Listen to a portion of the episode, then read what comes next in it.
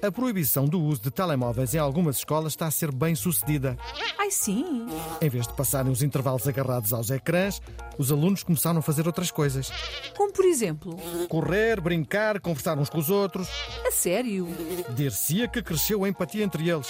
Olha, parece-me uma experiência muito interessante. Devia ser alargada. A mais escolas? Não, aos adultos.